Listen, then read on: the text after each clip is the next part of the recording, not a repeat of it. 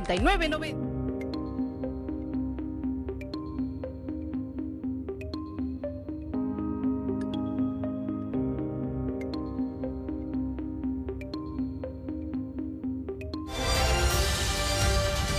PSN, primer sistema de noticias. Las opiniones expresadas en este programa son responsabilidad de quien las emite. De la reforma eléctrica, de la reforma a la Constitución, para que todos los eh, mexicanos sepan el por qué nos conviene la reforma constitucional porque le conviene al pueblo. Hay quienes este, no quieren porque eh, a ellos les beneficia el marco legal actual, lo que fue la llamada reforma energética, que favorece a un puñado de empresas a los potentados, a los que se sentían dueños de México, a costa del sufrimiento de la mayoría de la gente. Es exactamente lo que sucedía con el pago de impuestos, de cómo a todos se les exigía pagar impuestos, pero a los de arriba, que son casi los mismos, se les condonaban los impuestos. Esa es la forma más clara de explicar qué era la política neoliberal o neoporfirista. Bueno, en el caso de la industria eléctrica es algo parecido. Las grandes corporaciones pagan muy poquito por la luz. Y toda la gente, los usuarios, más de 40 millones de hogares y de usuarios en general, tienen que pagar más que los que eh, tienen grandes corporaciones centros comerciales, los que eh, utilizan la luz con propósitos mercantiles, comerciales, económicos, financieros, y el que tiene un foco, dos focos, tiene que pagar proporcionalmente más que los machuchones, que los de arriba. Entonces, todo esto lo fueron eh, tramando para ir debilitando a la Comisión Federal de Electricidad, que es una empresa pública que no tiene propósitos de lucro, que es para servirle al pueblo, para que todos tengamos acceso a la electricidad. Entonces, le fueron quitando el mercado y fueron apoyando a empresas particulares que sí tienen propósitos de lucro. Si no se hace la reforma a la Constitución, pues estas empresas terminan por apoderarse de todo el mercado eléctrico y nos pasaría lo que está sucediendo ahora en España que las tarifas de luz para el usuario están por las nubes. Pero como allá las empresas tienen mucho poder, como querían mantenerlo aquí, empresas como Iberdrola, no pueden los gobiernos hacer nada, con todo respeto, porque parecen empleados. ¿Se acuerdan que Iberdrola aquí en México contrató a la secretaria de Energía y al expresidente Calderón? Bueno, pues allá en España ayer, antier, acaban de contratar a un dirigente del PSOE, del Partido Obrero Socialista de España, de alto nivel. Lo nombraron vicepresidente de Iberdrola a un político que sabe de la industria eléctrica? Nada. Nada. Es para este mostrar su prepotencia y decir, nosotros mandamos. Tenía razón el general Cárdenas cuando en una ocasión dijo que las compañías petroleras extranjeras veían a nuestro país como tierra de conquista. Nada más que eso eh, ya no se permite. Eso fue durante todo el periodo neoliberal, que se sentían los dueños y señores de México. Todo esto eh, lo introduzco para que estemos atentos y que no nos manipulen en los medios, porque la mayoría de los medios de información pues están al servicio de estas eh, grandes corporaciones. Y entonces distorsionan las cosas. Hablan de que vamos a expropiar. Por ejemplo, ahora se va a explicar que se les deja el 46% del mercado. 54 para la Comisión Federal de Electricidad. Si eh, quieren hacer negocios, ahí está. Negocios con ganancias razonables, a robar a otro lado. Entonces, todo esto se va a explicar para que no haya manipulación y también para que los legisladores sepan de qué se trata. Porque tampoco es el tiempo de antes de que se reunían en las cúpulas arriba hacían sus enjuagues, el pueblo ni se enteraba y a votar,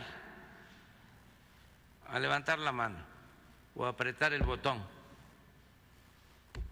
Y todo quedaba en el anonimato. No, estos son asuntos de interés público. Y la vida pública tiene que ser cada vez más pública. Esa es la democracia.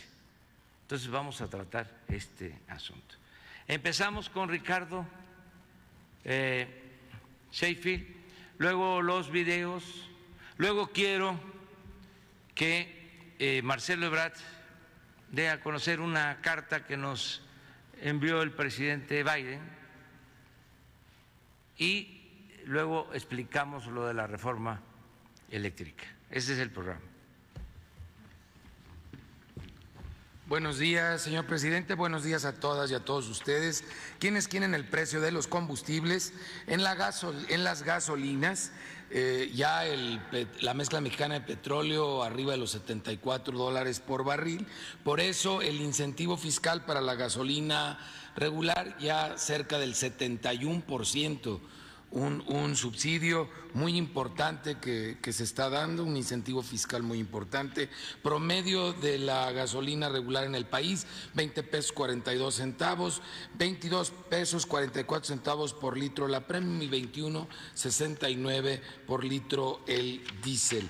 Las tres marcas que están dando más económico en promedio en el país en esta semana que pasó, Rendichicas, Orsani G500, bien por G500 que regresa hacerla más económica en México. Redco, Chevron y Full Gas ahora son las tres que en promedio dan más caro en el país. Para la gasolina regular, móvil con un margen de tres pesos 25 centavos en Monterrey, Nuevo León, con un precio al público de 21.80 por litro. Es la opción más cara comparado con los los 16 centavos de margen de franquicia Pemex en Jiquipilas, Chiapas, un precio al público de 19 pesos 75 centavos por litro. Para la Premium, la más cara, combustibles BP, 23 pesos 39 centavos por litro. En Campeche, Campeche con un margen de 2 pesos 87 centavos, comparados con 16 centavos de margen de franquicia Pemex. En La Paz, Baja California Sur, 21 pesos 42 centavos por litro. Muy bien por esta gasolinera.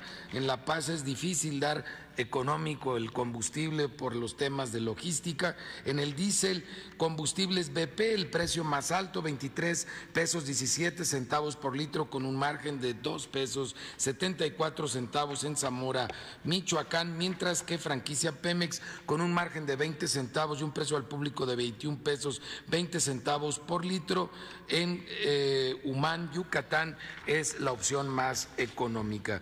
Vemos ahora el tema de verificaciones y en verificaciones atendimos 306 denuncias presentadas a través de la app de litro por litro, 245 visitas y o verificaciones correspondieron para atender esas denuncias, seis no se dejaron verificar y nueve tuvieron algún tipo de, problema por no dar litros completos. Los que no se dejaron verificar en Tasquillo Hidalgo, en San Mateo Tenco, Estado de México, en Apodaca, Nuevo León, en Martínez de la Torre, Veracruz, en Chinautla, Puebla y en Tezoyuca, Estado de México. Si no tomamos en cuenta el margen, los precios más económicos para la gasolina regular los está dando G500 a 18.29 por litro en el Marqués Querétaro y 18.89 de móvil en Morelia, Michoacán, mientras que las opciones más caras que pueden constatar en la app de litro por litro, 22 pesos 95 centavos de franquicia Pemex en Chimpancingo, Guerrero y 22 pesos 19 centavos por litro de G500 en San Pedro, Oaxaca. Mientras que para la Premium, la más barata, 20 pesos 49 centavos de Servifácil en Coatzacoalcos, Veracruz y 21 pesos con 6 centavos de G500 en Tampico, Tamaulipas. Las más caras para la Premium, móvil 23 pesos 99 centavos por litro en eh, Ciénega de Flores, Nuevo León y 23.93 de G500 en San Pedro, Mistepec, Oaxaca. El diésel finalmente la más barata 19.79 de G500 en Querétaro, Querétaro y 20 pesos con 9 centavos el litro de móvil en Morelia, Michoacán. Las más caras 23.97 franquicia Pemex en Tecoloapan, Guerrero y 23.81 de G500 en San Pedro, Mistepec, Oaxaca. Oaxaca. Seguimos también revisando los servicios sanitarios que por cierto se nos han subido un poco los que están cobrando, que no estaban cobrando antes. Ojalá lo vuelvan a dar gratis todos y los mantengan limpios. 13.53 es el precio promedio para tanque estacionario del gas LP y 25 pesos con un centavo el cilindro de gas por kilo. Si ustedes pueden ver, se ha venido respetando los precios máximos en todas las regiones que está dividido el país, aunque también por el aumento de los precios del petróleo ha venido aumentando el precio máximo semana con semana, pero se puede mantener por debajo de eso y seguimos teniendo muchas opciones en el país que están dando por abajo del precio máximo, como es el caso en Felipe Carrillo, Puerto Quintana Roo, donde se está dando a 11 pesos 57 eh, centavos el litro, cuando el promedio en esa región el precio máximo en esa región es de 14 pesos con 57 centavos y tenemos más ejemplos en Hidalgo, en Querétaro, en Veracruz. Y si vemos ahora los cilindros de gas, ejemplo, gas de Hidalgo, en Simapán Hidalgo, que tiene un precio al público de 22 pesos 62 centavos por kilo, cuando el precio máximo es de 26 pesos con 21 centavos por kilo y hay ejemplos también, otros más en Hidalgo, en Guanajuato, en Hidalgo, en Oaxaca, en San Luis Potosí, estamos hablando hasta cuatro pesos por abajo del precio máximo en esa, en esa zona, en esa región. Verificaciones, realizamos 800 eh, encontramos 10 que tuvieron infracciones con temas de calibración de sus básculas, pero todos respetando los precios máximos en cada una de las regiones. Y en esta semana toca remesas. Ah, el mes pasado, 4.744 millones de dólares que enviaron las heroínas y héroes desde los Estados Unidos a mamá o a esposa acá en México fue 64.5% más alto que el 2018, 39.7% más alto que en el 2019 y 32.7% más alto que el año pasado. link fue la mejor opción para envío de efectivos. Te dan por tu promedio de, envío de 350 dólares 7.163 pesos con 87 centavos. Esto porque no cobran comisión y porque tuvieron un muy buen tipo de cambio, 20 pesos con 47 centavos por dólar. Cuando la peor opción el mes pasado fue Western Union que daba 6.797 pesos con 82 centavos por tus 350 dólares, que es el envío promedio. Ellos estaban cobrando una comisión de 8 dólares y muy mal tipo de cambio, 19.88 en promedio.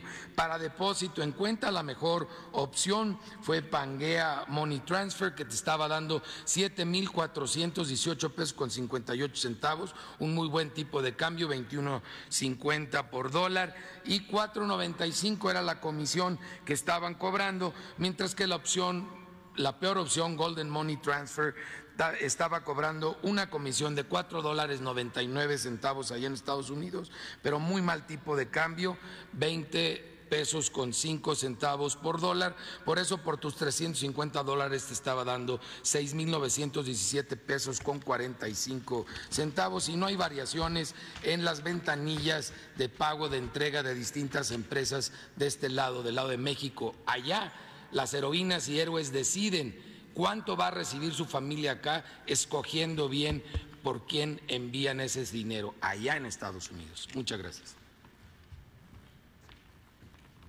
Vamos con los videos. La Secretaría de la Defensa Nacional informa los avances en la construcción del Aeropuerto Internacional Felipe Ángeles al 11 de octubre de 2021. En la pista norte y central, plataforma y rodajes, se realiza el tendido de concreto de alta resistencia como parte de la estructura, así como trabajos para el señalamiento, colocación de bases y luminarias para los sistemas de luces. En la terminal de pasajeros, se ejecuta la instalación de escaleras eléctricas, aeropasillos, puertas automáticas, domos y fachada a base de vidrio. Además, la colocación de mármol y porcelanato en pisos de salas de última espera. En el eje troncal de circulación, y obras complementarias, se efectúa la aplicación de concreto y limpieza de piso en la glorieta de acceso y parque anexo. Asimismo, se continúa con los trabajos en jardineras, colocación de adoquín y pasto. En la realidad, y barda perimetral, se continúan los trabajos de colocación de la reja galvanizada, así como el habilitado de acero para columnas. En la interconexión vial, tramo Caseta Tultepec-Santa Lucía, se realizan trabajos del paso deprimido con respecto a la conformación de la estructura del muro de contención. A la fecha, se han generado 122.077 empleos civiles. Faltan 161 días de construcción.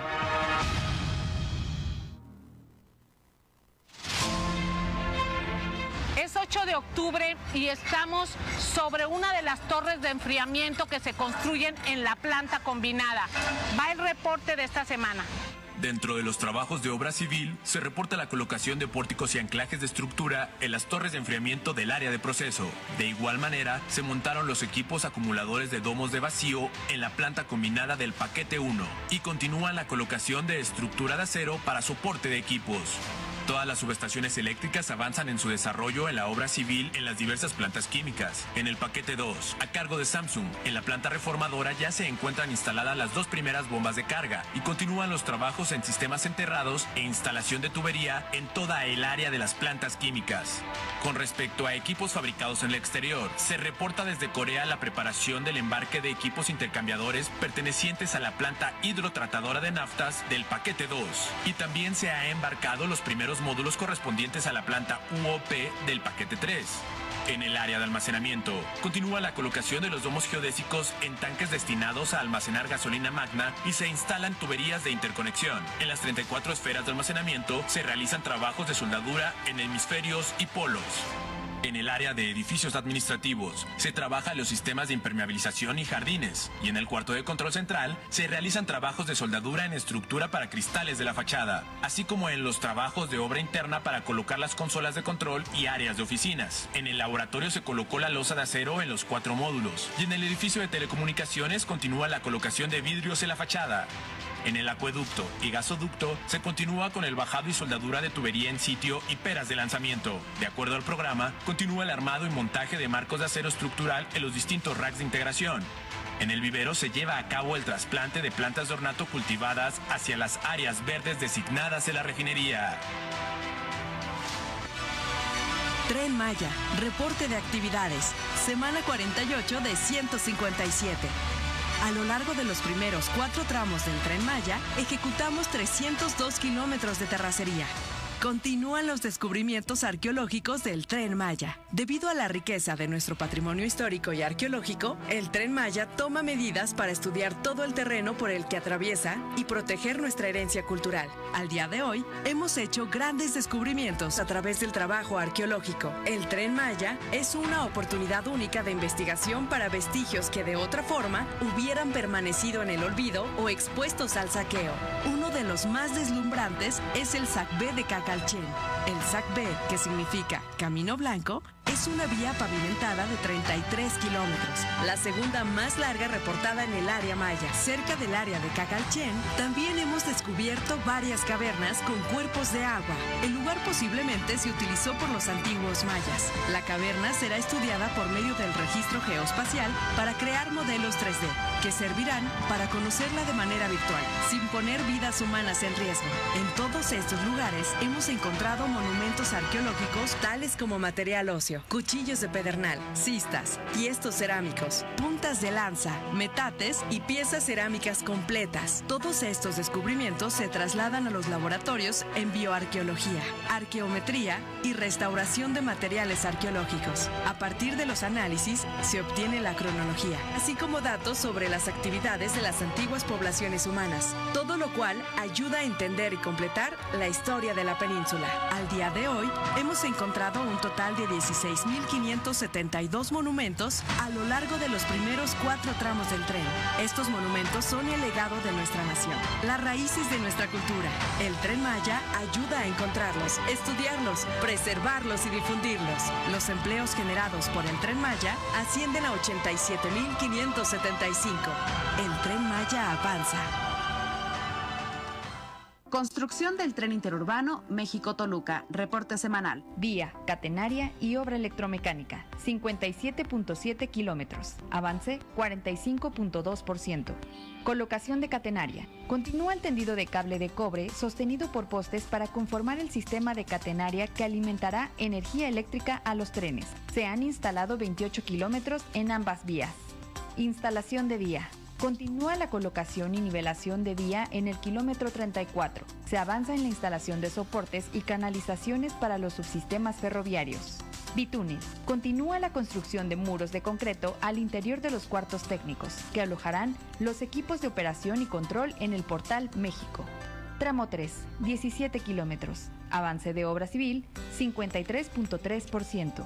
Frente 2, Carretera Federal. Continúa el colado de las losas de compresión y la colocación de acero de refuerzo para los tramos subsecuentes. PIP La Venta. Se continúa el corte con hilo de diamante en el extremo sur del antiguo puente La Venta. Las secciones de claro central, que ya fueron retiradas, son demolidas para su posterior depósito en zona de tiro autorizado. Frente 9, tercer cruce de la autopista. Se han terminado los apoyos para recibir las piezas metálicas del viaducto mixto 3. Arteaga y Salazar. Se continúa con la excavación y estabilización de taludes bajo la nueva vialidad para el paso del tren en la entrada a Santa Fe. Hondonada Zagarpa. Se coloca el concreto en la siguiente sección de la columna de apoyo para el viaducto en doble voladizo. Esta columna será la más alta de este frente, por lo que se requiere usar una bomba de concreto telescópica. El tren interurbano producirá beneficios importantes en el esquema de movilidad entre el Valle de Toluca y la Ciudad de México, con ahorros en costos de traslado, seguridad y tiempos de viaje. Secretaría de Comunicaciones y Transportes. El programa ISMO aprovecha la posición geográfica del Istmo de Tehuantepec para integrarse a las rutas del comercio mundial. Dinamizamos la economía regional con pleno respeto a la historia, cultura y tradiciones. A continuación se informa el avance de obras a 11 de octubre de 2021. En el puerto de Salina Cruz se construyen 1.6 kilómetros del rompeolas oeste, que funcionará como abrigo de las embarcaciones para minorar el oleaje y crear calma en el recinto portuario y permitir que las maniobras de carga y descarga se realicen con mayor seguridad. La construcción del rompeolas se divide en tres etapas. 1. Preparación del sitio. Se habilita el patio para el almacenamiento del material que se obtiene de tres bancos de piedra. Hacienda, Banco 5 y La Esperanza. 2. Construcción. El material se mueve con camiones de volteo y con una barcaza se transportan 1.500 metros cúbicos por viaje de la costa al sitio de construcción. Se crea un tapete de más de 108.000 toneladas de roca en el cual se colocarán los elementos de concreto que se están fabricando para formar una estructura de roca y concreto resistente. 3. Operación y mantenimiento. Se monitorea la estabilidad de la estructura y se da mantenimiento. Con la construcción del rompeolas oeste, se avanza en el nuevo puerto petrolero comercial de Salina Cruz, el cual tendrá un costo aproximado de 4.100 millones de pesos y una profundidad de hasta 24 metros. En el programa ISMO, mejoramos la infraestructura a favor del bienestar económico y social del Istmo de Tehuantepec. Muy bien. Marcelo.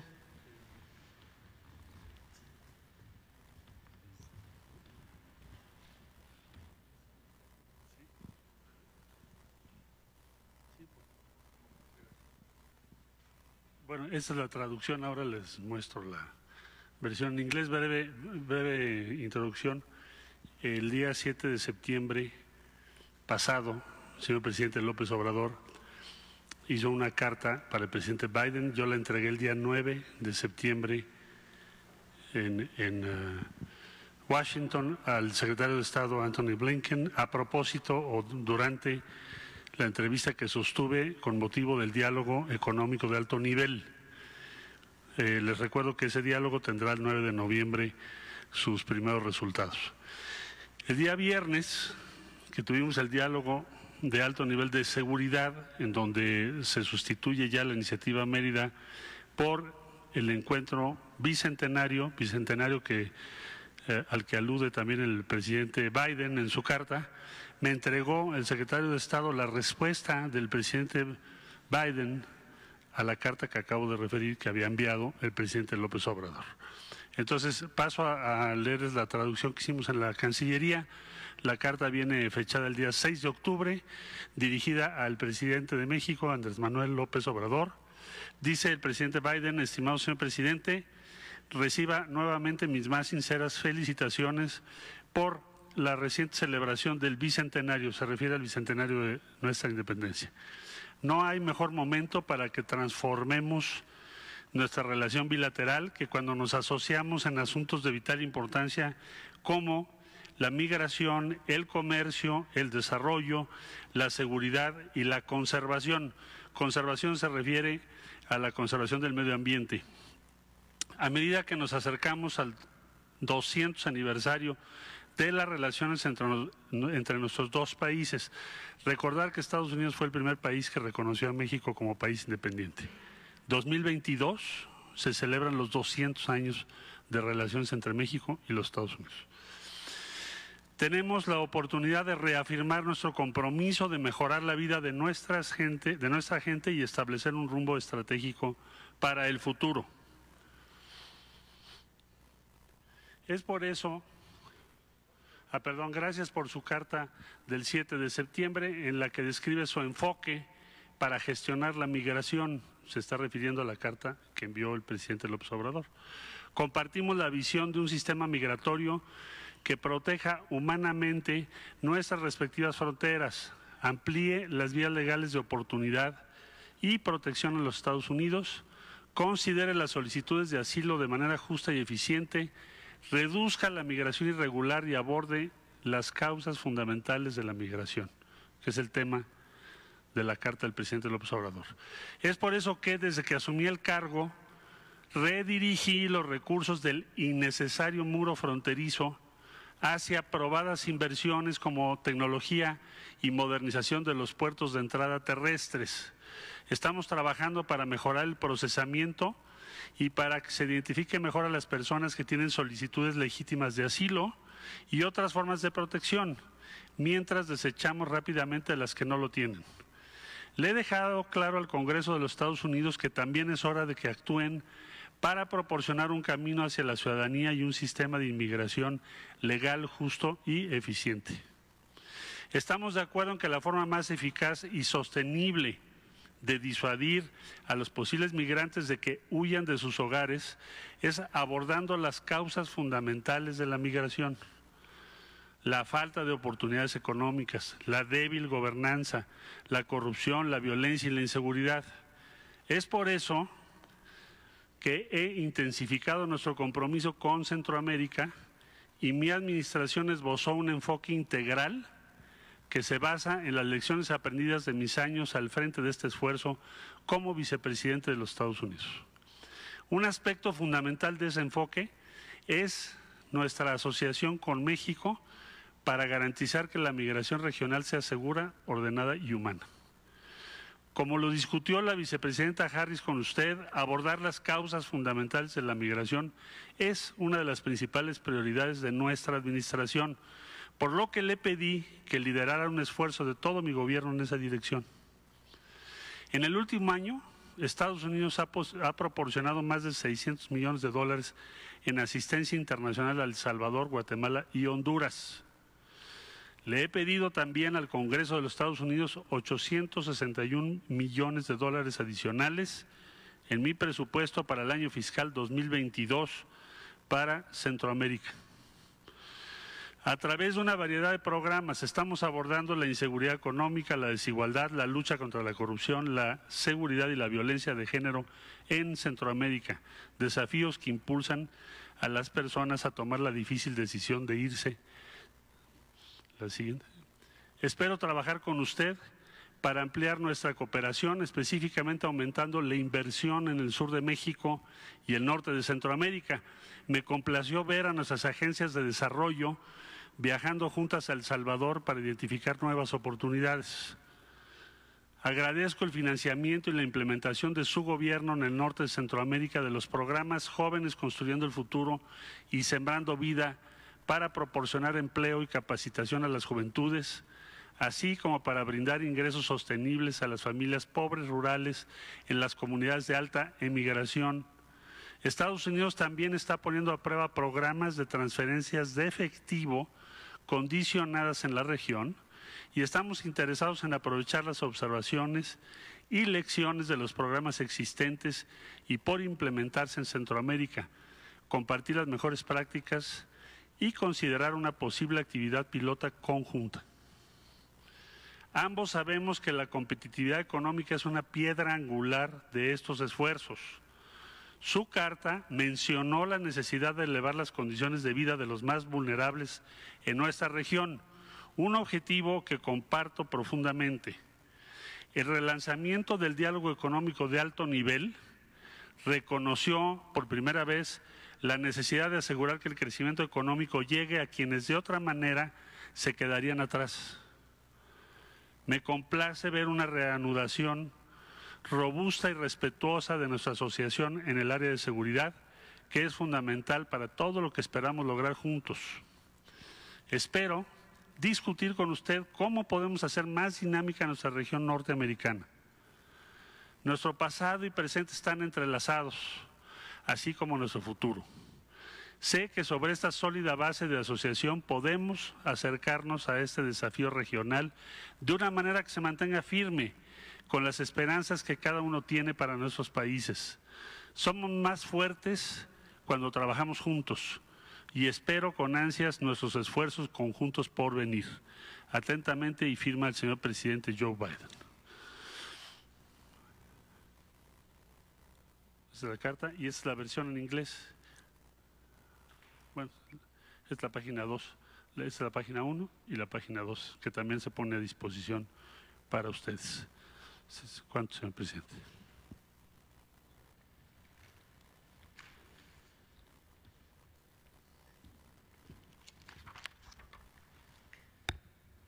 Buenos días, con su permiso, señor presidente. El pasado 30 de septiembre, el presidente de la República, el licenciado Andrés Manuel López Obrador, envió una iniciativa de reforma al Congreso de la Unión en materia de electricidad, materia energética en el área de electricidad. ¿De qué consta esta reforma? Es la modificación a los artículos 25, 27 y 28 constitucional.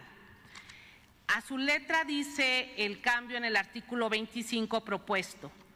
El sector público tendrá a su cargo de manera exclusiva las áreas estratégicas que se señalan en el artículo 28 y que no constituirán monopolios las funciones que el Estado ejerza de manera exclusiva ¿Qué dice el artículo 28? Pues que será correos, telégrafos, radiotelegrafías, minerales radioactivos, litio y demás minerales estratégicos, generación de energía nuclear, electricidad y la exploración y extracción del petróleo. También queda en resguardo que la CFE, dentro de los transitorios, pasará a ser organismo del Estado con personalidad jurídica y patrimonio propio y es responsable de la electricidad y el sistema eléctrico nacional, así como de su planeación y control. Será autónoma en el ejercicio de sus funciones y en su administración y estará a cargo de la ejecución de la transición energética en materia de electricidad. La CFE pasará de ser una empresa productiva del Estado a un organismo del Estado. ¿Y en qué consiste este cambio? En el 2003, en la reforma que hizo el presidente Peña Nieto, se le dio el estatus de empresa del Estado a la CFE para poderla dividir, para fraccionarla. Y con ello crearon nueve subsidiarias, cuatro filiales y cuatro unidades de negocios. Entre estas subsidiarias no podía haber una relación comercial ni financiera. Estaban obligadas a tener una separación legal. Esto con el propósito de fragmentarlas. Hoy se plantea que sea organismo del Estado para que se integre nuevamente la CFE como una sola empresa y que su empresa integrada, generación, distribución, transmisión, procuración, procura, quede integrado y que entre ellas, entre todas estas áreas, puedan tener interconexión. Y van a subsistir como subsidiarias o filiales CFE Telecomunicaciones e Internet para Todos, CFE Energía, CFE Internacional y CFE Capital. Esto le va a ayudar a su productividad y a su rentabilidad. También menciona este artículo que el Estado preservará, la seguridad y autosuficiencia energética de la nación y el abastecimiento continuo de energía eléctrica a toda la población como condición indispensable para garantizar la seguridad nacional y el derecho humano a la vida digna. La electricidad es un suministro básico. Quien no lo tiene genera pobreza social. Por eso está considerada como seguridad nacional y derecho humano. Eh, aquí también se menciona dentro de los transitorios cómo se va a garantizar el despacho. El despacho es eh, cuando se produce electricidad y ésta se sube a la red de transmisión para que a través de todas las líneas nos llegue a nuestras casas y a nuestros negocios. Para garantizar el despacho en orden de mérito de costos de producción y no de manera caótica como se hizo en la reforma energética del 2013, el CENACE, que es el Centro Nacional de Control de Energía, es el que distribuye la electricidad a todo el país. Es un comando de control eh, donde cada minuto la electricidad se distribuye. Se puede estar generando en Chiapas y se puede estar despachando en Chihuahua. Eso lo hace el SENACE y ese se reincorpora a la CFE, siempre fue de la CFE, en el 2013 lo sacaron y fue, tenemos una inseguridad en el sistema eléctrico nacional y pérdida de confiabilidad. Con ello, la CFE va a controlar el despacho de la electricidad y podrá vender su electricidad producida y obtener mayores ingresos. Asimismo, seguirá garantizando llevar a los 46.2 millones de usuarios energía constante las 24 horas a precio bajo. Esto del despacho lo vamos a ver a continuación. La CFE, a la CFE en la reforma del 2013 se le impuso un esquema llamado contrato legado, que son acuerdos impuestos entre dos de las subsidiarias de la propia CFE para que compren electricidad entre ellas a precios generalmente altos y que impactan en la finanza de la empresa. La reforma que propone hoy el presidente Andrés Manuel López Obrador es eliminar dichos contratos legados y un cambio de despacho en la electricidad. Miren, en el 2013, fuera de la ley, la Secretaría de Energía publicó un acuerdo que se llama Términos para ofertas de capacidad basadas en costos y con ello, con ese acuerdo, limitó el despacho de la electricidad de la CFE a la red de transmisión, incluso violando la ley de la industria eléctrica en su artículo cuarto, y con ello fijó el siguiente orden. Lo primero que se produce a las 8 de la mañana, se sube la electricidad nuclear, después la solar y la eólica, que son intermitentes, posteriormente la geotermia, posteriormente el gas y hasta sexto lugar se enviaron a las hidroeléctricas. Al final, la térmica y el carbón. Esto se hace todos los días. En esta reforma eléctrica, el nuevo despacho de las centrales eléctricas primero serán las hidroeléctricas, porque es la energía más limpia y firme y constante y la más barata. Posteriormente la nuclear, tenemos una planta nuclear, después la geotermia que utiliza el calor del subsuelo y que es sustentable y que es de la CFE. Posteriormente va el despacho de la CFE que produce a través de gas y térmica para dejar las intermitentes como la eólica y la solar en el sexto y en el séptimo y posteriormente el gas de privados y al final el carbón. Este despacho, este nuevo despacho nos va a garantizar una mejor operatividad y flexibilidad en el sistema y además nos ayuda con las tarifas eléctricas.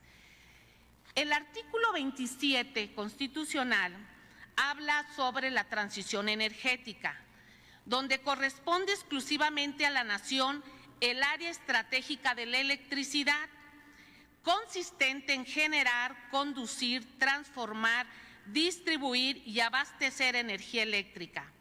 La nación aprovechará los bienes y recursos naturales que se requieren para dichos fines. El Estado queda a cargo de la transición energética y utilizará de manera sustentable todas las fuentes de energía de las que dispone la nación con el fin de reducir las emisiones de gases y componentes de efecto invernadero. Establecerá políticas públicas, científicas, tecnológicas e industriales, impulso al financiamiento y una planeación energética sustentable. El artículo 28 señala sobre la seguridad energética. La CFE generará como mínimo el 54% y los privados el 46% de electricidad. Esto garantiza a todos los mexicanos seguridad energética, donde la CFE mantiene la misión de servicio social y con ello las tarifas de la luz se podrán mantener a un precio por debajo de la inflación. Asimismo, entre el 54 y el 46% van a coexistir para poder suministrar el 100%. Y esto es lo que comentaba el señor presidente. Los privados van a estar en el mercado en el 46% y no se les va a nacionalizar ni nada. Este, eh, ni un tornillo ni una tuerca. Eh, dentro de los transitorios se señala que las funciones de los órganos reguladores, como es la Comisión Reguladora de Energía y la Comisión Nacional de Hidrocarburos, pasan a ser parte de la Secretaría de Energía para garantizar una planeación adecuada en el balance energético y eliminar un exceso de burocracia. En el 2013, estos órganos reguladores estaban dentro de la Secretaría de Energía. Desde hace mucho tiempo ahí se llevaba y ahí mismo se lleva la planeación. Los sacaron y los hicieron autónomos. ¿Y qué fue lo que pasó? Por ejemplo, la red eléctrica tiene una demanda proyectada para todo el país de 52.500 megawatts, pero la CRE ha dado permisos por 134.372 megawatts, derivado de una falta de coordinación, ya que en la reforma del 2013 se crearon estos órganos autónomos con el solo propósito de extender permisos sin control y esto ocasionó vicios de corrupción y un desbalance energético severo. Por eso no podemos continuar igual. La CFE actualmente tiene 191 centrales de generación, pero solo opera el 55% promedio de su capacidad. De estas 191, 69 son energías limpias, hidráulicas, geotérmica, nuclear, eólica y solar. Pero en contraparte, en el 2020, la CFE tuvo que comprar 90 terawatts hora en el mercado eléctrico por 223 mil millones de pesos. Y por tener el 45% de sus plantas fuera de operación, subutilizadas, no facturó, no generó 215 mil millones de pesos más. Y estos se fueron pues a las empresas privadas como Iberdola, Naturgy, Enel, todas estas empresas que están aquí. La CFE prácticamente sostiene a los privados y les ha dejado el mercado. Pero también cómo funciona la distribución de electricidad todos los días. En una oferta manipulada que se hace todos los días a partir de las 8 de la mañana, el SENACE, el Centro Nacional de Control, despacha primero la electricidad a quien oferta más barato. Por lo general, siempre lo hacen los privados rotándose en grupos para mantener su prioridad, se ponen de acuerdo. Sin embargo, al final del día, en la noche cuando cierran la factura, a todos se les paga por igual el precio más alto. Si uno cotizó a 2.15 kilowatt hora, eh, el kilovatio a 2 pesos con 15 y el más caro a tres pesos, al final del día a todos se les paga a tres pesos. Esto ha generado un mercado perverso. Entonces, ¿de qué sirve que el primero venda a 2.15 si no hay ningún ahorro para el país y a la CFE siempre la dejan al final?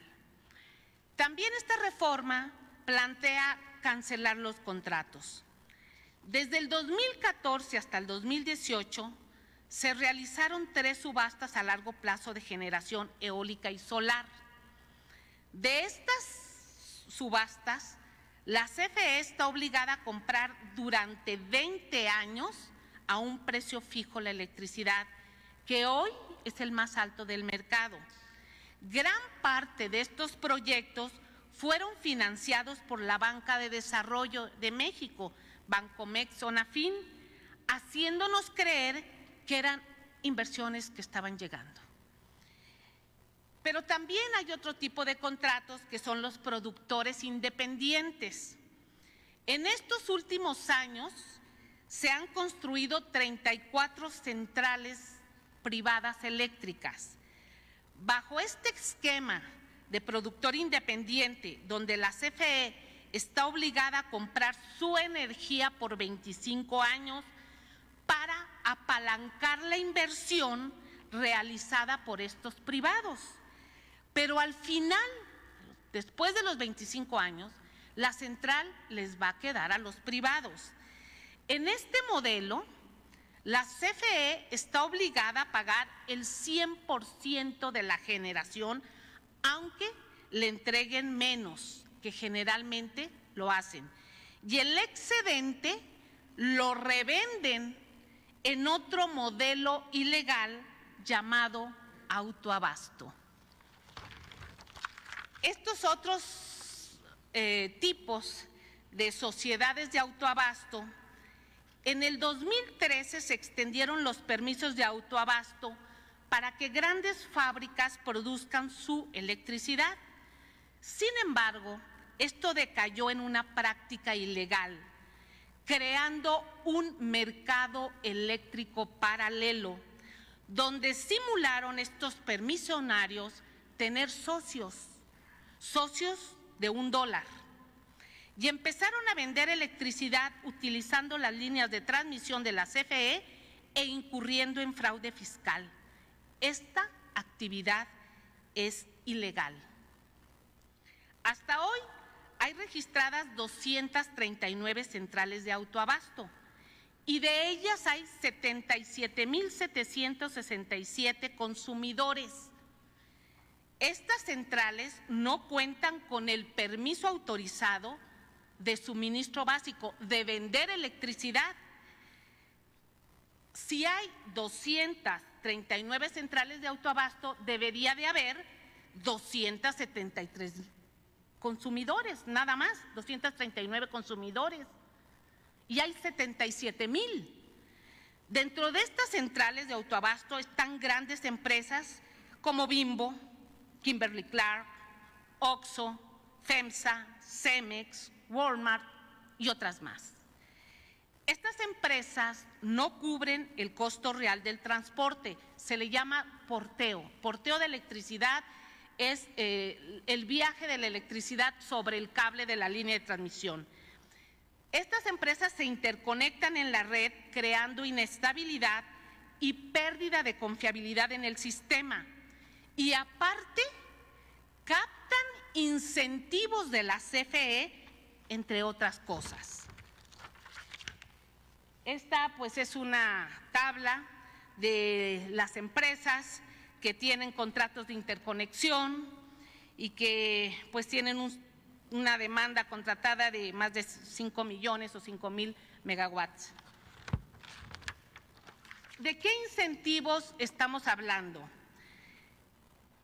En la reforma del 2013 se implementaron unos certificados que se llaman certificados de energía limpia, con el propósito de incentivar a que se produjera electricidad limpia.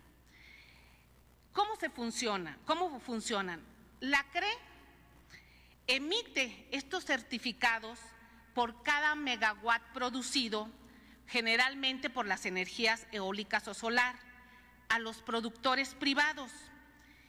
Y una vez que se les da estos eh, certificados, la CFE los tiene que comprar, ya que es la única empresa pues que compra electricidad para vender al público.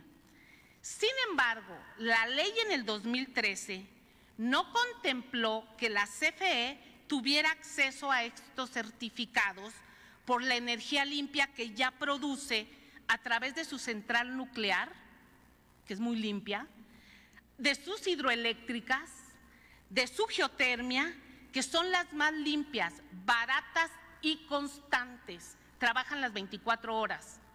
La solar y la eólica no son. Actualmente, la Comisión Federal de Electricidad ha pagado más de 6 mil millones de pesos de estos certificados a 335 centrales privadas. Al finalizar el contrato, se habrá subsidiado prácticamente el 50% de la inversión inicial en estas plantas. Si estos contratos no se cancelan, a 20 años la CFE va a tener que pagar más de 100 mil millones de pesos en esto. O sea, nos salen muy caros. Esto de que es muy barato, pues no es cierto. Actualmente, ¿cómo estamos generando en el país? Actualmente, tras este modelo que se diseñó en el 2013, con productores independientes, con autoabasto, con subastas, ya el 62% de los generadores son privados y el 38%, solo el 38% de la CFE. La reforma energética plantea eliminar las modalidades ilegales de generación privada y que en el 46% de producción que a diario se despache haya una auténtica competencia justa y pareja, reconociendo los costos de producción para mantener una armonía en el mercado. Esto es lo que le conviene a México. La transición energética. Bueno, somos de afortunados porque en el país tenemos la producción de electricidad a través de las diferentes tecnologías de combustión interna, que es de gas, de carbón, hidroeléctrica, nucleoeléctrica, eólica, solar. Aquí están los porcentajes. La CFE se encargará de mantener los márgenes establecidos en los compromisos internacionales que México ha firmado, que el 35% de la electricidad sea limpia al 2024. Tan solo ahorita estamos despachando el 9% de las hidroeléctricas y las hidroeléctricas tienen una capacidad más del 18%. Asimismo, impulsará la generación distribuida en hogares, escuelas, edificios, pozos de riego, núcleos rurales, entre otros. La generación distribuida son estos paneles solares que la gente eh, coloca en sus domicilios, en su edificio y que no utiliza la red de transmisión, que no necesita incluso permiso de la CRE, solo necesita el permiso de interconexión con la CFE en su medidor. El medidor es bidireccional y entonces se conecta y ahí el ahorro lo va a ver directamente el usuario, no ninguna empresa. Y esa es la verdadera transición energética que se está dando en todo el mundo. Y eso ya lo hace la CFE y lo hace el FIRE. Eh, la CFE trabajará en un programa de tecnología conjunta con los institutos nacionales para el desarrollo de la movilidad eléctrica, de transporte público, transporte particular y nuevas aplicaciones vamos a ir caminando a la transición energética de la mano con los programas de protección al medio ambiente que este gobierno ha diseñado. De acuerdo, también vamos a ir de acuerdo con la innovación tecnológica mundial, porque la tecnología en transición energética es mundial, no es nada más de un país. Hoy todo el mundo camina hacia allá al paso que la tecnología avanza. Y esto pues va de acuerdo a las baterías de litio que apenas están desarrollando. También esta reforma contempla el litio como mineral estratégico.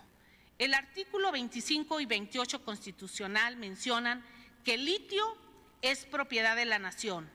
No se otorgarán concesiones y no constituirá un, monopolio las funciones que el Estado ejerza de manera exclusiva en este mineral estratégico. La iniciativa lleva nueve transitorios, pero en el sexto transitorio, artículos transitorios, menciona las concesiones mineras ya otorgadas por el Estado mexicano y por las cuales ya se está explorando y o explotando oro, plata, cobre y otros minerales, se conservan en los términos que fueron otorgadas. Sin embargo, estas concesiones no amparan la explotación y producción de litio. A las concesiones mineras ya otorgadas por el Estado mexicano y en que a la fecha existen antecedentes de exploración de litio debidamente avalados por la Secretaría de Economía, no les será aplicada la restricción referida en el párrafo anterior. Esto es lo que consiste esta reforma pues que es a beneficio de todos los mexicanos. Y si me permite, señor presidente, mostrar una gráfica sobre las tarifas eléctricas. Eh, ¿Me ponen la gráfica? ¿La amplían, por favor?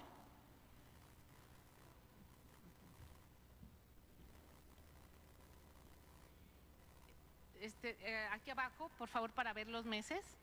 Esta es una gráfica sobre eh, la tarifa de, las, eh, de la electricidad en diferentes partes del mundo. Pero aquí vemos de enero a septiembre. Estamos viendo cómo España es esta tarifa hasta arriba. Ahora en septiembre está disparado por un modelo que en el 2013 aquí nos implementaron con la reforma y que está en manos de privados el mercado. Y este es México.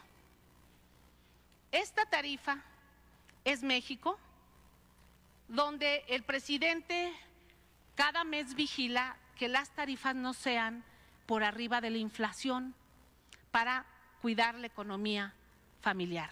Entonces, esto es lo que se está proponiendo, esto es lo que se está cuidando y esto era el modelo que si no actuamos es a donde nos van a llevar. Por eso esta iniciativa. Y esto tan solo es de este año. Si nos vamos a los años anteriores, bueno, pues vamos a, tener. Pero esto es de este año y hoy por eso allá en España es un escándalo lo de las tarifas eléctricas. ¿Es cuánto, señor presidente?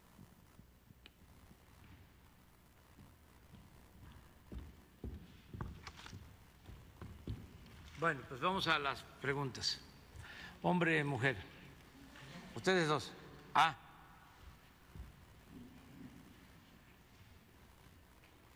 Dalila. Quedaron pendientes. Buenos días, presidente. Dalila Escobar de Atiempo.tv. Preguntarle en primer lugar sobre un tema que, bueno, pues generó polémica en las últimas horas, no nada más en redes sociales, sino en, diferentes espacios y tiene que ver con esta imagen que se difundió en torno a Emilio Lozoya en, comiendo en un restaurante pues de lujo. Si bien es cierto que en, eh, en la libertad condicional en la que está, pues lo único que implica es no salir de la Ciudad de México e ir a firmar, bueno, ante las autoridades cada 15 días, pues yo quisiera preguntarle si usted considera que eh, parte de la justicia en México pues es precisamente que estas personas que se han ya eh, pues confesado como o que se han acogido al criterio de oportunidad, lo cual los hace eh, sí de alguna manera responsables de los delitos que se le imputan, pues tengan este tipo de actividades, sobre todo cuando hay otros casos en los que la justicia es un tanto distinta y el trato es muy diferente. Sí, yo este, creo que es legal, pero es eh, inmoral el que se den estas cosas es eh, una imprudencia, para decirlo menos, un acto de provocación, porque este señor fue director de Pemex y está como testigo protegido le llaman de otra manera, pero eso es. Una gente que está recibiendo un trato especial porque eh, decidió dar a conocer toda la corrupción que se produjo en el sexenio anterior, incluso desde Calderón. Todos estos negocios con empresas extranjeras, lo de Odebrecht, él dio a conocer de cómo a cambio de contratos eh, Odebrecht entregó dinero para campañas políticas. Y también cómo, y eso es muy importante,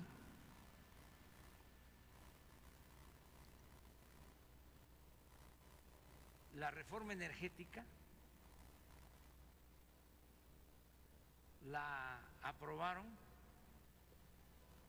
los legisladores porque recibieron sobornos. ¿Qué legisladores? Pues los del bloque conservador.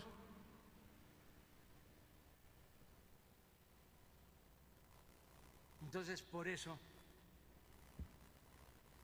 pues produce indignación el que esté comiendo en un restaurante eh, de lujo,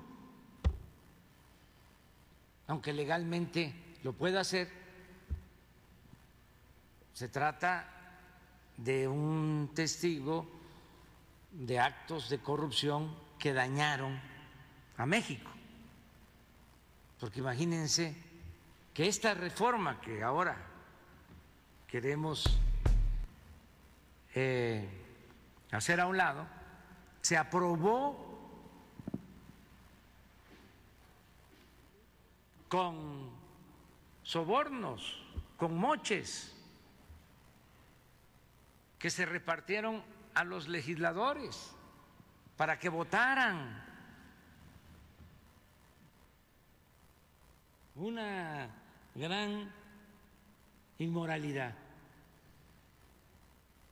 Entonces viene muy a cuento, no es este, algo ajeno a lo que estamos tratando, porque esto que queremos corregir se originó con la corrupción que denuncia el señor Lozoya y que eh, la Fiscalía está eh, atendiendo. Son denuncias en contra de legisladores y de los que recibieron dinero. Eso es eh, lo que está eh, de por medio en este caso. Ojalá y la Fiscalía informe sobre este asunto. Sí, porque bueno, usted eh, tiene que ver con un poco con lo que usted ha mencionado sobre este asunto de que no pierden su respetabilidad y también lo tardado que está haciendo eh, pues resolver este caso, porque bueno, no sabemos o si usted considera que tal vez a su gobierno le alcance para ver, eh, para que los mexicanos vean al menos comparecer, por ejemplo, en este caso al expresidente Enrique Peña Nieto. Yo tengo confianza en el fiscal Alejandro Gertmaner y espero que alcance el tiempo y que todo esto se aclare y se haga justicia. Sobre este mismo caso, también. Desde luego que también, como todos los mexicanos, y además como lo este, exige la ley, tiene que haber justicia pronta, expedita. Pero yo espero que la Fiscalía informe cómo va el juicio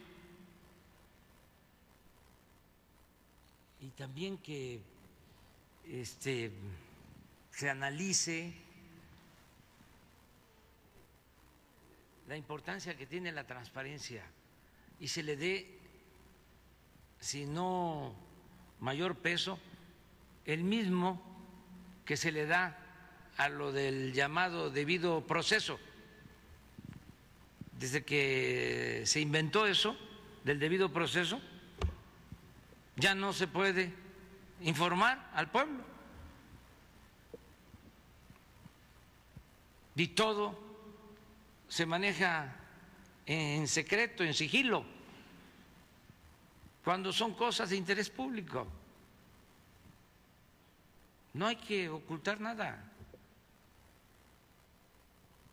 Entonces, eh, ojalá y se informe cómo va todo el, el, proceso de investigación, qué se ha hecho con lo de Brecht, qué se ha hecho en el caso de la planta de fertilizante que se compró a un precio elevadísimo, costaba, no sé, 100 millones eh, de dólares y la compraron en 400. Ganaron muy poquito. Este, este, es exactamente lo opuesto a lo que decía Antonio Ortiz Mena, ¿no? hacer negocios con utilidades razonables. Estos este, parecía que no tenían llenadera, o parece que no tienen llenadera porque todavía quieren seguir este, y amagan con regresar, nada más que ya no van a poder lograrlo. Pero bueno, este, ojalá y la Fiscalía informe. Justo también sobre este tema, bueno, pues parte de la polémica giró en torno a lo que ha sucedido con los científicos que están siendo también investigados por la eh, Fiscalía General de la República. Han cuestionado el tema del actuar del, fiscal eh, en torno al tratamiento, porque bueno, ya incluso han sido citados a comparecer ante la Fiscalía especializada en materia de delincuencia organizada. Incluso algunos integrantes de su propio gabinete han considerado que ha sido exagerado señalar a los científicos por eh, lavado de dinero, delincuencia organizada y consideran que pues hay una persecución contra científicos y una, una especie de permisión para que personas que han declarado que son del... Eh, Yo pues soy eh, partidario de que no haya impunidad para nadie, que se aplique la ley por parejo. Al margen de la ley, nada, y por encima de la ley, nadie. No porque yo soy científico, ¿no? Tengo derecho a robar. No, Nadie tiene derecho a robar, sea quien sea. Y que haya justicia. Lo que se tiene que este, procurar es de que no se fabriquen delitos, que no haya venganzas, que no se utilice la ley con propósitos políticos, electorales, como era antes. Hace poquito, lo que pasa es que hay como amnesia en los medios de información, no en todos, se les olvida. Si no ha pasado mucho tiempo, todavía el neoliberalismo, la política de pillaje, este, se aplicaba hasta finales del 2018.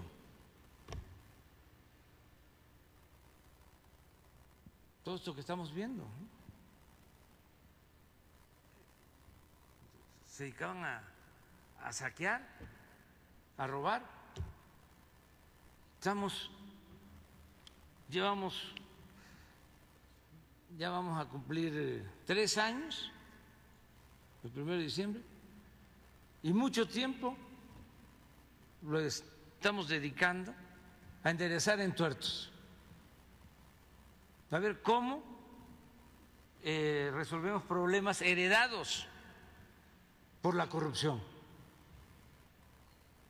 lo de los gasoductos.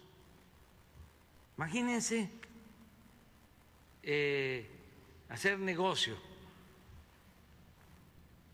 eh, comprando o contratando gasoductos que supuestamente iban a transportar gas para plantas termoeléctricas que se iban a construir. No se hicieron las plantas termoeléctricas, pero sí se hicieron los contratos de los gasoductos. Miles de millones de dólares. Contratos leoninos. Logramos bajar la tarifa, ahorrar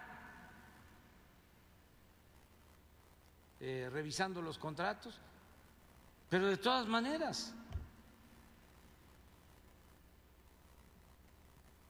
hay un excedente del 40% del gas que hay que pagar.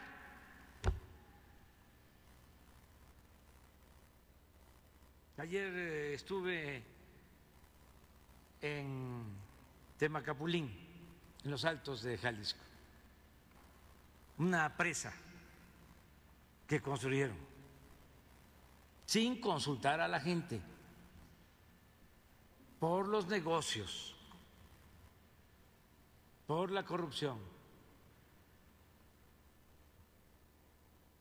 La gente se opone eh, desde hace años, se termina la presa, pero queda inconclusa porque la gente no quiere que se inunden tres pueblos. ¿Qué hacemos? Oficialmente con una inversión de seis mil millones de pesos. Extraoficialmente se habla de nueve mil millones de pesos. Dinero del pueblo. Le agradezco mucho a la gente de que por su bondad, por su solidaridad, está aceptando que podamos usar la presa, no con la cortina que se tenía proyectada de 120 metros, sino de 80. No se va a llenar siempre la presa, ni siquiera a los 80, y vamos a hacer una obra que puede ser un túnel para proteger más a las comunidades, a los pueblos, que no se inunden, pero es utilizar ya una inversión que además va a permitir eh, llevar agua a Guadalajara. Pero esto eh, lo encontramos tirado y así. Eh, todo el negocio que tenían de la compra de la medicina, el negocio de los reclusorios, pura robadera, vergüenza les debería de dar, con todo respeto a los de Oxo, ¿cómo van a estar este a través del reforma en contra de la reforma energética, si es inmoral lo que están haciendo, ¿cómo van a pagar menos por la luz que las familias de clases populares o de clases medias del país? Si los Oxos son un negocio, tienen una utilidad, ¿por qué abusan? Y además, lo voy a decir,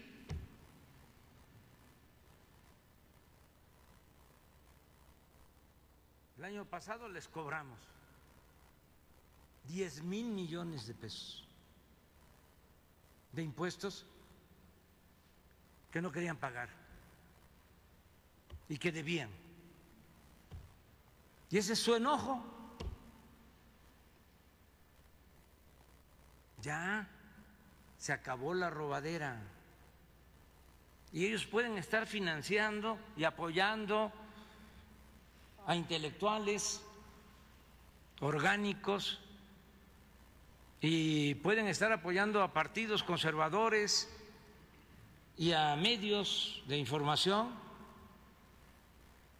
pero nosotros no llegamos aquí para ser tapadera de nadie, menos cómplices. Nosotros llegamos para acabar con la corrupción y para que haya igualdad. México es de todos,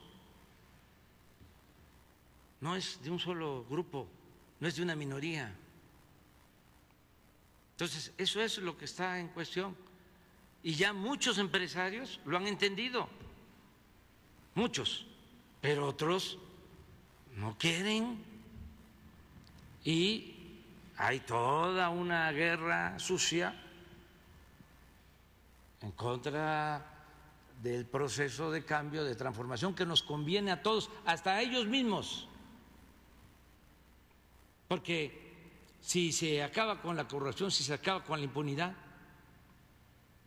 va a haber justicia y si hay justicia hay paz, hay tranquilidad y eso nos conviene a todos los mexicanos. Entonces, es interesante lo que está eh, pasando en nuestro país. Entonces, en torno al tema de los científicos, no es que en México haya una persecución a científicos en general. Es que habían de estos eh, eh, señores, señoras, con todo respeto, quienes estaban abusando. Bueno, es lo mismo que esto. Dinero del presupuesto público ya aquí ya se informó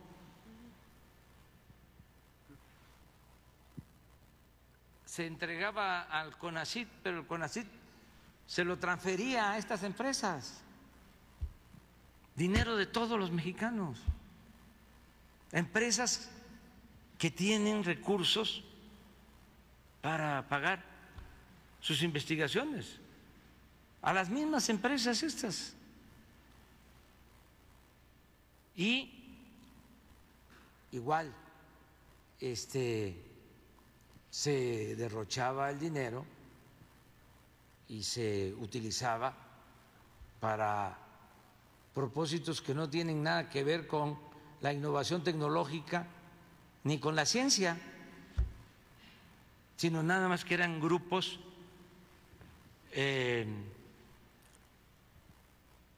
que tenían eh, privilegios como castas divinas en lo intelectual, en el periodismo.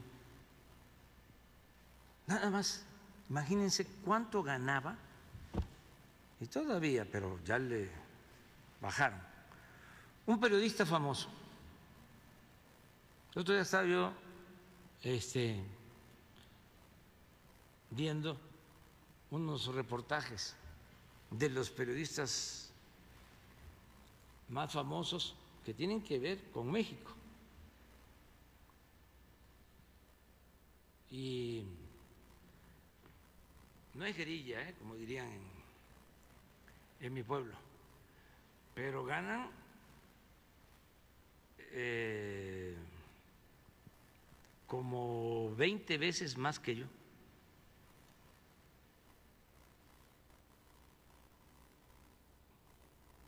Sí, gana, uno estaba yo viendo que ganaba 600, decía el periódico, ¿no? Habría que ver si es cierto. 650 mil eh, dólares.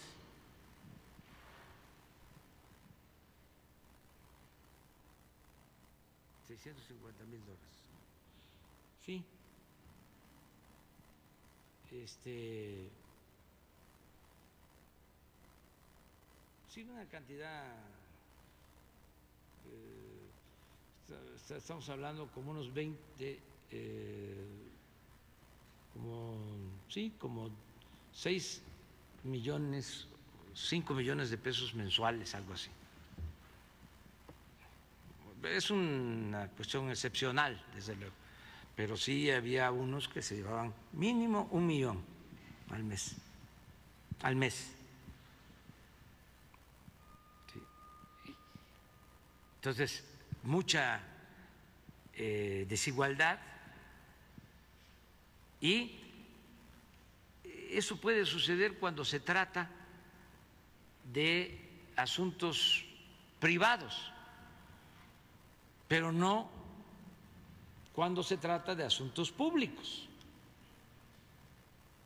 Es como al que acaban de contratar ahora los de Iberdrola.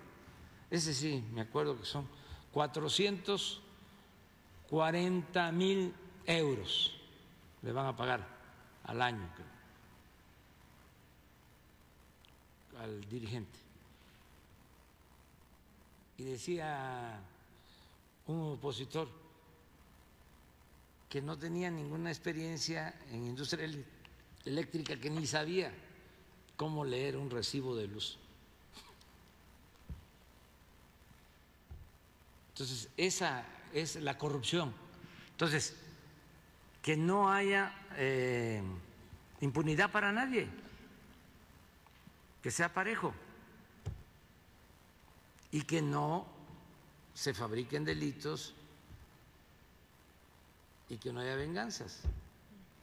Gracias, presidente. En último tema, en, torno al tema del aeropuerto, eh, que es de Tulum, pero que va a ser en Felipe Carrillo Puerto. En el programa municipal de ordenamiento territorial, ecológico y de desarrollo urbano de este municipio, bueno, pues tuvo luz verde en, los primeros días de septiembre y pues va de la mano justo también con la construcción de este, de este nuevo aeropuerto. Sin embargo, después, unas semanas o días después, la Semarnat eh, envió una información en el que decía que se habían encontrado irregularidades que propiciarían el deterioro ambiental inminente en algunas zonas. También eh, que, bueno, pues entre los lineamientos hay cambios de uso de suelo para permitir e incentivar crecimiento urbano con efectos negativos en términos ecológicos. Entonces, solo preguntar si eh, con esto que encuentra la Semarnat, o que fue lo que, se, lo que eh, difundió días después, eh, con este tipo de autorizaciones y la llegada de un nuevo aeropuerto, ¿cómo van a atender este tema de pues las observaciones que está haciendo Semarnat en torno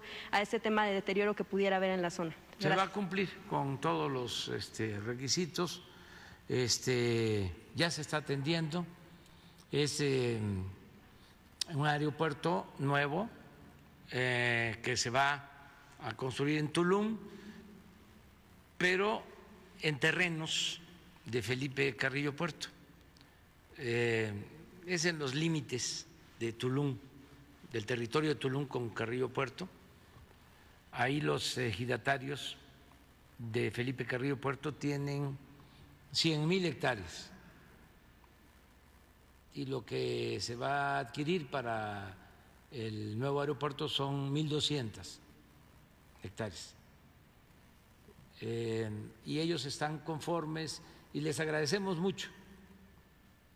Eh, también debe de haber alguna inconformidad porque pensaban algunos que iban a hacer su agosto, como era antes, pues, vendiendo todo a precio elevadísimo, robando.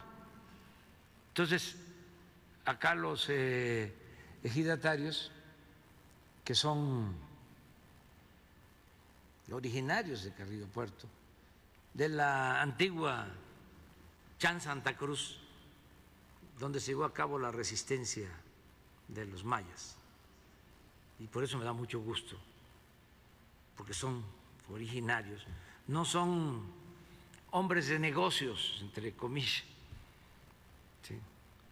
este, traficantes de influencia, corruptos, es gente buena, que eh, nos está ayudando.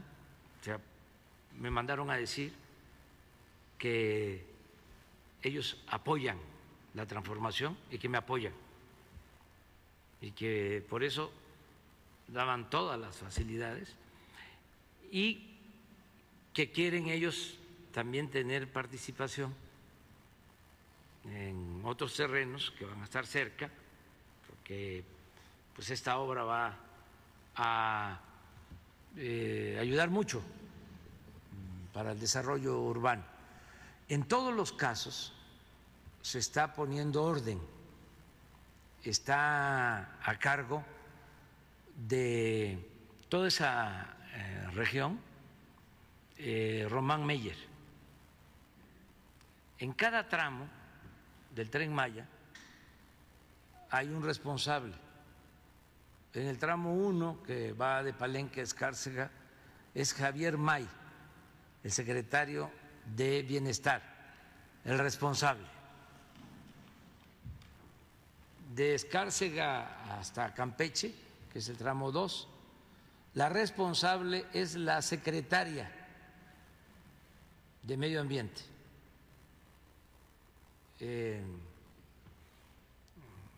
María Luisa Álvarez. En el tramo 3, que es de Campeche hasta Izamal, el responsable es el director del Instituto de Antropología e Historia, Diego Prieto, porque es el tramo con más vestigios arqueológicos. Eh, el tramo 4, que es de Izamal a Cancún, el responsable es Óscar Arganes, secretario de Comunicaciones. Y el tramo 5, que es de Cancún a Tulum, es Román Meyer, porque se está dando un trato especial. Em, también adelanto que se va a ampliar la zona de reserva em, del sitio arqueológico de Tulum, lo que es eh, el actual aeropuerto de la Marina, se va a integrar con otros terrenos y se va a crear una zona de reserva adherida al sitio arqueológico de Tulum de mil hectáreas para que eh, se pueda tener un centro de recreación sin construcción de ningún tipo, solamente este, caminos para hacer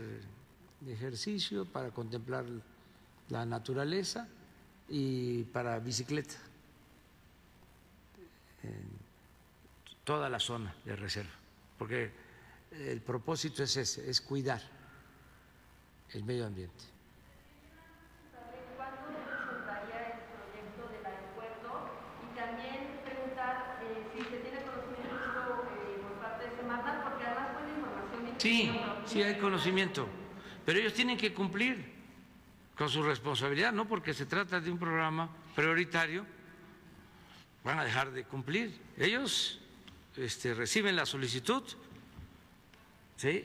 y hacen las recomendaciones y en este caso eh, desarrollo urbano tiene que este, eh, aplicar las medidas. Puede ser, Ah, que no tiene que ver con el aeropuerto, pero de todas maneras. Yo creo que tiene que ver con desarrollo urbano, esto que estamos hablando. Sí, pero de todas maneras. tenemos nosotros que cuidar el medio ambiente, estamos obligados y lo estamos haciendo.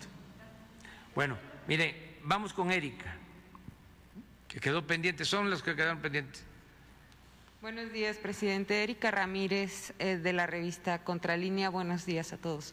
Eh, presidente, el pasado 16 de agosto renunció el general brigadier Pedro Almazán Cervantes, subdirector de salvaguardia estratégica de petróleos mexicanos, pero antes, el 9 de julio, envió un oficio al director, eh, a la dirección corporativa que dirige Marcos Herrería, en donde hace un balance de la vulnerabilidad que hay en las instalaciones de petróleos mexicanos y el riesgo que corren sus trabajadores.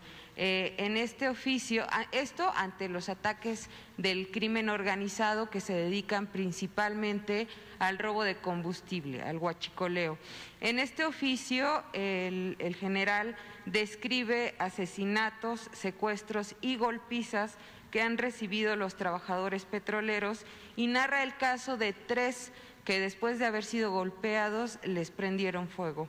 Eh, el general eh, comenta que este, esta situación de vulnerabilidad se debe a que eh, Pemex se comprometió a contratar, a reclutar a 10 mil agentes que deberían de sustituir a militares y marinos en el plan conjunto contra el robo de hidrocarburos, pero hasta la fecha la administración corporativa no ha cumplido con este con esta situación y ahora solo cuentan con 1.368 agentes que se dividen en turnos para vigilar 7.724 instalaciones terrestres, 306 marinas y 66 kilómetros de sus ductos, lo que hace imposible su trabajo. Eh, presidente, ¿qué podría responder ante esta situación y qué respuesta le daría al general que tuvo que renunciar a su cargo? Pues yo no sé si ese sea el motivo por el que renunció. A mí no me han informado nada, ni el secretario de la Defensa, ni el secretario de Marina, ni el director de Pemex sobre esta situación. Y eh, lo que todos los días vemos es eh, el combate al huachicol y eh, la forma como se va avanzando. Les puedo mostrar la gráfica que vimos hoy en la mañana, que esto da una idea de cuánto se robaron de combustible, a pesar de que hemos bajado mucho el robo, porque antes era una cantidad, pues ahí está, ¿no? Eh, eh, esto fue antier, Son tres mil barriles. Y este es el promedio que traemos.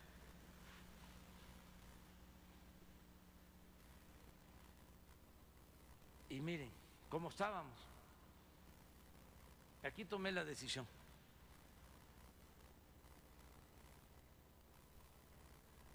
Ochenta y un mil barriles se robaban.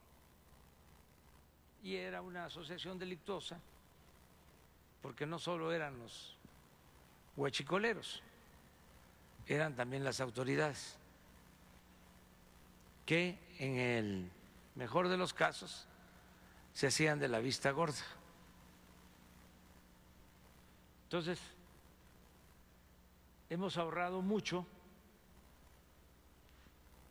y esto se lo debemos a la Secretaría de Marina y a la Secretaría de la Defensa.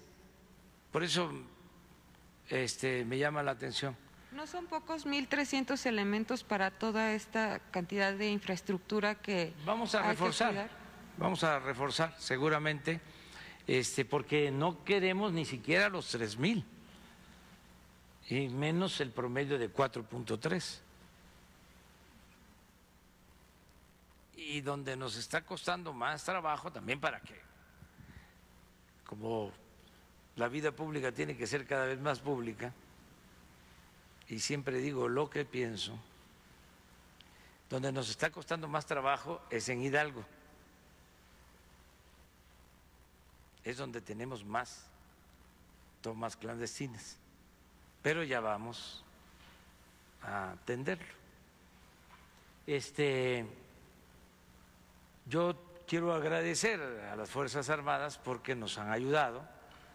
Sin el apoyo de ellos no hubiésemos podido, porque en efecto son mafias este, eh, que tienen que ver con eh, el crimen eh, llamado organizado o delincuencia organizada, pero se está avanzando. Pero tampoco, por eso me llama la atención ¿no? lo del escrito, nosotros eh, contrataríamos 10 mil elementos para Pemex. No, eso ya no. Nosotros estamos reforzando a la Guardia Nacional y eh, se está apoyando a Marina y a la defensa. Pero no puede haber una dependencia, Pemex o la Comisión Federal de Electricidad o el Seguro Social o cualquier dependencia que tenga su seguridad. No, este, eso corresponde a Pemex y a Marina, incluso por ley. Ellos tienen que dar protección a instalaciones estratégicas y los ductos son instalaciones estratégicas. ¿Qué mensaje les daría a los trabajadores petroleros que, están en riesgo por estas mafias? Lo reconozco mucho. Estamos sacando adelante Pemex, como estamos sacando adelante la Comisión Federal de Electricidad, fundamentalmente por los trabajadores. Ese es otro eh, cambio, otra diferencia. Estos llamados hombres de negocios creen que lo único que importa es el capital y menosprecian el papel en los procesos productivos del trabajo. Y tiene que haber un equilibrio entre el trabajo y el capital. Sin los trabajadores no se avanza. Estamos saliendo adelante, la verdad, en la Comisión Federal de Electricidad por los trabajadores, porque eh, dejaron todo en ruina. Los eh, eh, directivos se dedicaron a robar, a saquear, y lo mismo en Pemex. Nada más lo que salvó a estas empresas y al país es que la gente dijo basta. Imagínense si hubiese seguido los mismos gobernando, ¿cómo estaríamos? ¿Cómo estarían las finanzas públicas? ¿Qué hubiese pasado con la pandemia? En general, eh, yo hubiesen terminado de destruir a la Comisión Federal de Electricidad. ¿Cómo estaba Pemex? ¿Cómo lo recibimos? Eh, las refinerías convertidas o a punto de convertirse en chatarra. Ya estaban vendiendo las plantas de las refinerías, vendieron plantas, más no les dio tiempo. En el caso de la producción petrolera, 14 años ininterrumpidos de caída, 14 años. ¿Y qué nos dijeron con la reforma energética que se aprobó mediante sobornos? De que íbamos a estar produciendo el doble de lo que se eh, extraía a finales del 2013, eh, principios del 2014, puras mentiras, pura corrupción. Entonces, los trabajadores nos han ayudado muchísimo, trabajadores de Pemex, trabajadores de la Comisión Federal de Electricidad, y se los agradecemos. Y estamos pendientes para protegerlos siempre, no están solos. Presidente, en Contralínea publicamos un trabajo sobre el nuevo modus operandi del huachicol y que ya investigan a la transnacional Trafigura y a la empresa mexicana impulsora de productos sustentables por eh, emplear grandes embarcaciones para robar combustibles a petróleos mexicanos. Documentamos que en estos simulacros eh, opera una red empresarial que incluye a empresarios eh, o a presuntos eh, delincuentes de cuello blanco como Alemán Magnani, Alejandro del Valle y Amado Yáñez, y que, bueno, estas empresas utilizan factureras y estaciones de gasolina. Sabemos que ya son investigados por la UIP, por el CNI, por Pemex y la CENER, y el SAT también están eh, viendo cómo investigar estos delitos. Eh, si nos pudiera comentar cómo ha avanzado esta investigación o qué información tiene al respecto. Pues ya este, este caso se em, envió a la Fiscalía General de la República. En efecto, hay actos de contrabando de empresas Aquí hablamos de un barco, de un buquetanque que quería este, atracar en Tuxpan, como se le estaba esperando, la Secretaría de Marina dio la vuelta por el canal de Panamá y este, quiso bajar el combustible en Manzanillo y también ahí se le detuvo. Esto lo está haciendo la Secretaría de Marina. Y recientemente también de estas empresas eh, famosas extranjeras se encontró que estaban eh, transportando combustible eh, de contrabando y se suspendió el permiso de importación a Transfigura.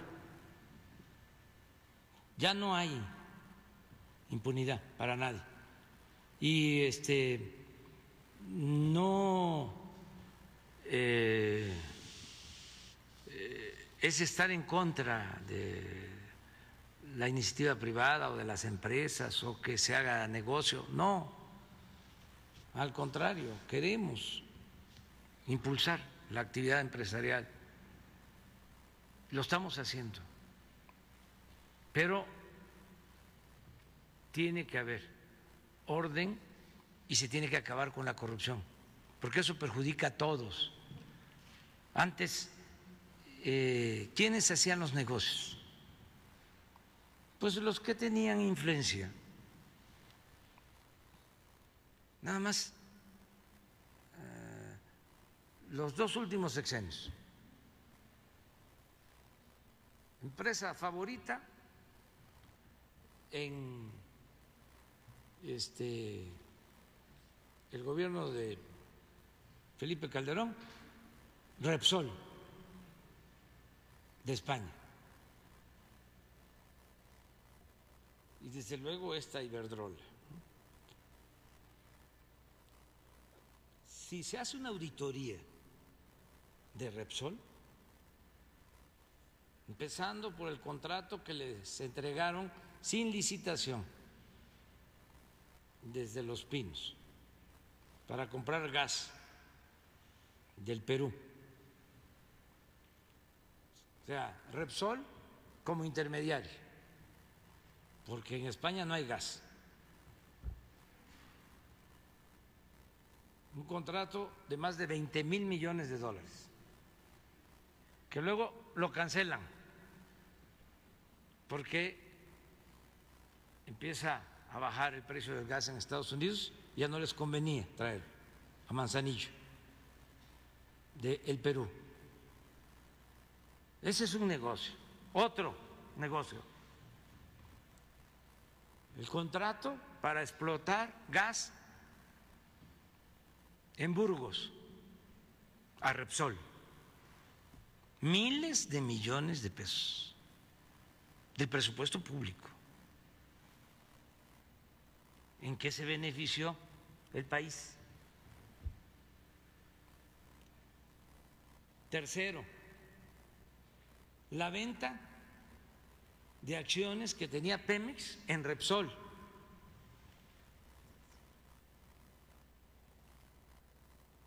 que tenían un precio, vende Pemex las acciones y al poco tiempo se van a las nubes. Buen negocio para Repsol, mal negocio para Pemex y la Nación. Estoy hablando nada más de tres, pero al rato me acuerdo de otro. En un sexenio,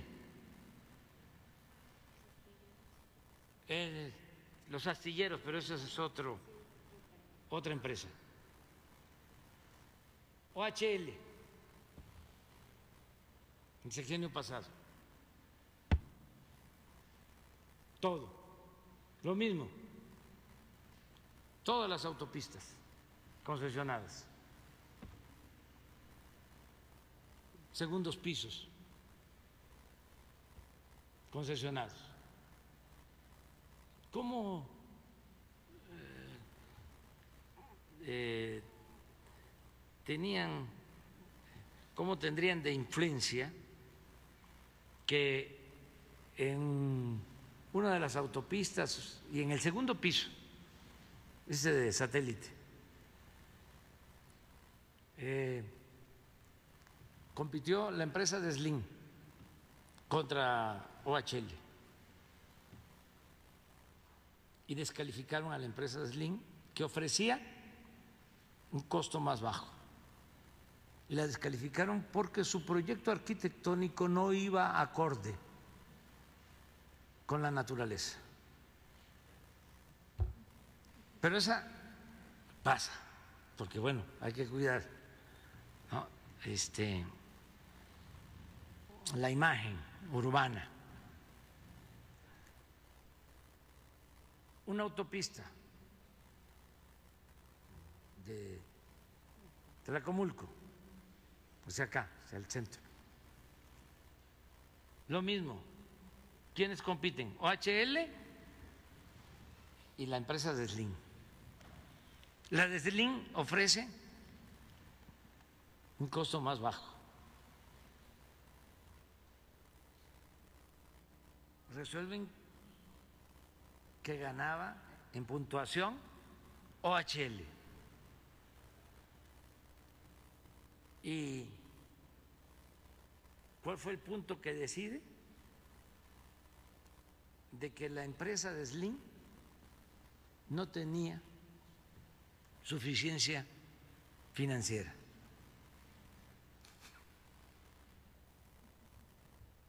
para darle el contrato. Todo esto que les estoy diciendo está en documentos, se puede probar. Eso ya no sucede, ya no va a seguir eh, pasando. Y vamos a seguir eh, revisando eh, todos estos contratos que entregaron y desde luego que no se va a permitir el contrabando. Por eso también se está renovando aduanas, porque dominaban los puertos y ya se tomó la decisión que los puertos estén eh, controlados por la Marina. Y ahí no solo es contrabando, sino también drogas. Y ahora hay control en los puertos con la Marina. Y luego las aduanas, ya también. Aduanas terrestres, la Secretaría de la Defensa. Aduanas marinas, la Armada de México. No se va a permitir la corrupción. Y yo espero que todos ayudemos, porque lo que produjo la crisis de México, sin ninguna duda, fue la corrupción. Nada ha dañado más a México que la deshonestidad de los gobernantes y la corrupción. Eso, siempre lo he dicho, no es una pandemia, es una peste. Entonces todos tenemos que ayudar. Por eso vamos saliendo, vamos saliendo, vamos saliendo adelante, porque si no hay corrupción, el presupuesto nos rinde, nos alcanza. Ya puedo decirles que a diferencia de otras crisis, ya eh, hoy eh, ya tenemos más empleos en el sector formal que los que eh, teníamos antes de la pandemia. Es decir, ya nos recuperamos. Perdimos como un millón cuatrocientos mil empleos, ya los recuperamos. En menos tiempo que otras crisis. Y el pronóstico de que vamos a crecer este año más del 6% eh, ya es aceptado por especialistas, por expertos, por financieros. Y vamos avanzando y vamos a seguir creciendo con bienestar, atendiendo a la gente humilde, atendiendo a la gente pobre. O sea, vamos, pero la clave está en acabar con la corrupción. Eh, si por eso voy a ir de una vez, se los eh, informo, voy a ir a Naciones Unidas el día 9 de noviembre, porque México va a asumir la presidencia del Consejo de Seguridad de la ONU y voy a participar en una reunión en la ONU. Voy a hablar de lo que considero el principal problema del mundo, la corrupción que produce desigualdad.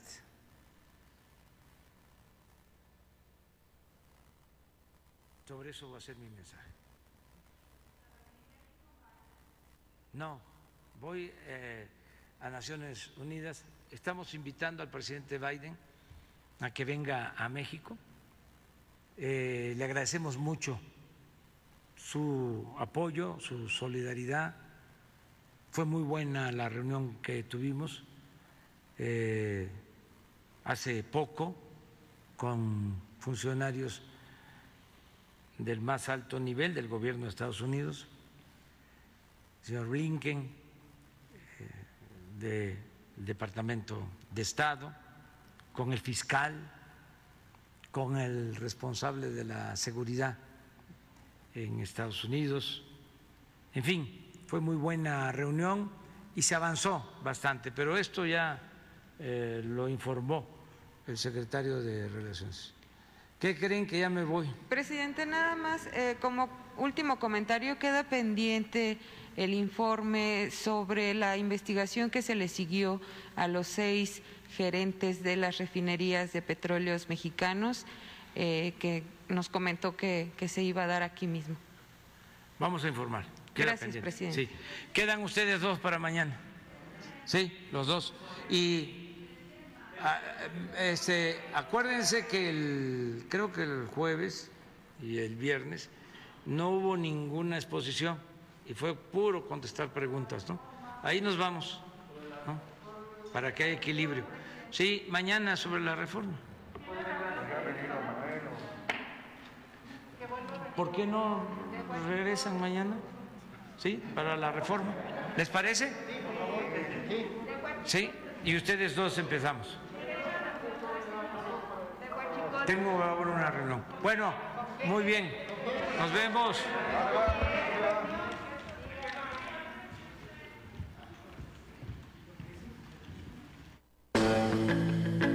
Sigan despiertos mexicanos. A uno les gusta y